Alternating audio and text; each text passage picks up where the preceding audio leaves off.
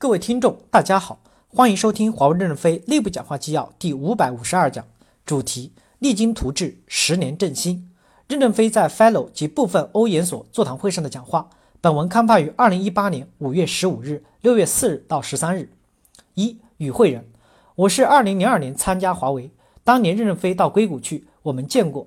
我参加华为不久以后，在华为内部的报纸上看到一篇讲话，提到华为不需要科学家，华为需要工程的商人。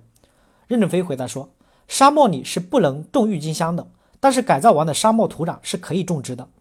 库布齐、塞罕坝、以色列不也是遍地绿荫吗？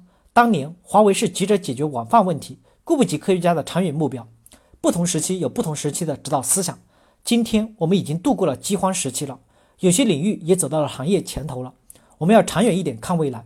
我们不仅需要工程商人、职员、操作类员工，也需要科学家，而且还需要思想家。希望你们这些卓越的 Fellow 两望星空，寻找思想与方向，引导我们几十几万人前进。十八万队伍中没有方向、没有思想，会溃不成军的。要看到过去的三十年，我们整体上是抓住了全球信息产业发展的大机会，行业作业跟随着，充分享受了低成本。强执行力带来的发展红利，而未来的三十年，在赢者通吃越来越成为行业规律的趋势下，我们必须要抓住科学技术和商业变化的风云浪潮头，成为头部领导型企业，才能有机会去分享技术进步和创新的红利。要创新与领先，我们就必须依靠科学家。当然，首席科学家也可以不永远做首席科学家，经过一段时间换个座位迭代发展，首席科学家以后可以做资深科学家。看更宽的未来，传帮带更优秀的新兴血液，做上将的导师。二等兵将来也许会成为上将。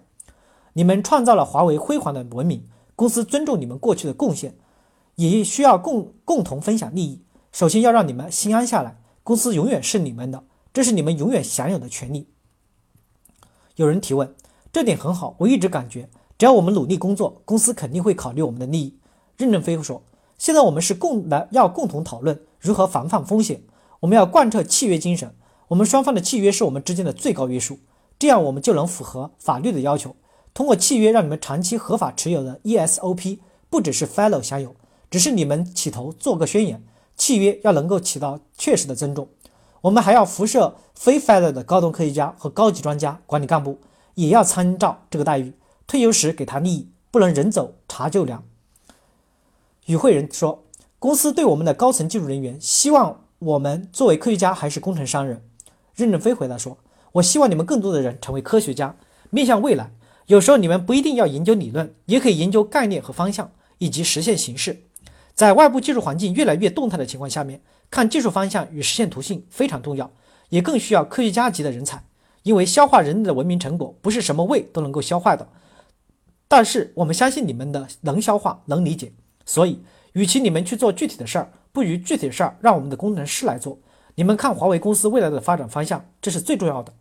有一部分人不做具体的产品的技术产品和工业产品，可以做思想、做假设，多与外界喝喝咖啡，多交流交流，听听别人讲讲道理，探索出一条方向还在模糊时期的道路来，让一缕光亮牵引公司前进的研究方向。徐志军说：“走到今天，华为人才应该是多元化的。”过去我们强调做工程商人，那是很多年前。直到今天，我们既需要工程商人，又需要科学家，不是人人都被要求做工程商人。Fellow 队伍也是多元的，未来有思想家，有科学家，也有工程商人。比如朱广平就是一位思想家。感谢大家的收听，敬请期待下一讲内容。